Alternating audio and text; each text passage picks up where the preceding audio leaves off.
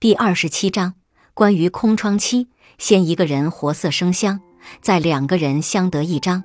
大年二十九的晚上，周姑娘突然给我发语音，我以为她要祝我新年快乐，结果她开口的第一句话是：“这日子没法过了。”今年是她第二次去男朋友家过年，结果准备年夜饭的重任就落在了她的身上。吃饭的时候。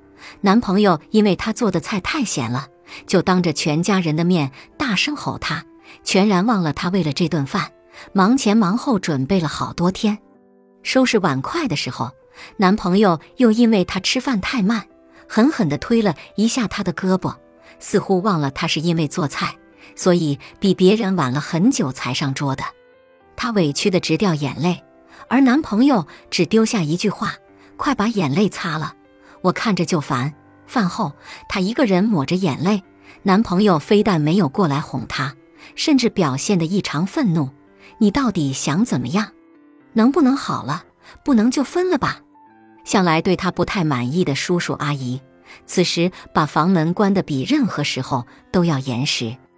她说她最难过的不是被吼了几句，而是她不远万里来到男朋友的老家过年。却被这一家人当成保姆呼来喝去，而她曾经不顾父母反对，一心想要远嫁的这个男人，非但没有维护她，反倒还当着所有人的面肆无忌惮地展现他的威严，像是在向所有人证明他的卑贱。他问我：“老杨啊，爱到底是个什么鬼东西啊？”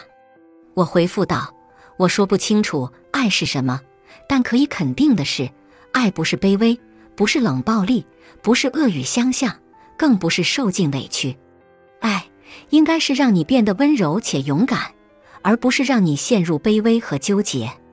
你应该是从爱中获得力量和快乐，而不是花光所有的力量和快乐去爱。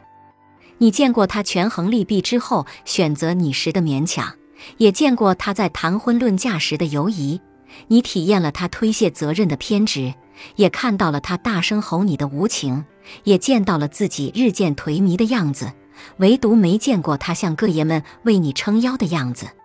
更糟糕的是，他没有非你不可，却又绝不会主动跟你提分手。他没有善后的自觉，无法承认是因为自己的薄情寡义或者瞧不上你才导致这场分离的。所以，就算他不再爱你了，也会一直拖着你。然后把错都推到你身上，让你纠结、自责、难过，让你觉得亏欠他，逼着你自己离开。他明明才是作乱的一方，但作为精致的利己主义者，他不允许自己背上骂名，所以就把你杀个半死，然后等着你自己死。不必拿，还会有更好的来安慰自己。有没有更好的并不重要，离开他就是你的福报。失去一段关系虽然可惜，但是在一段关系中失去自我则更可悲。实在爱不动了，就劝自己一句：白发并非白雪可替，相识已是上上签。所以只需保持清醒，争取做到礼貌退场。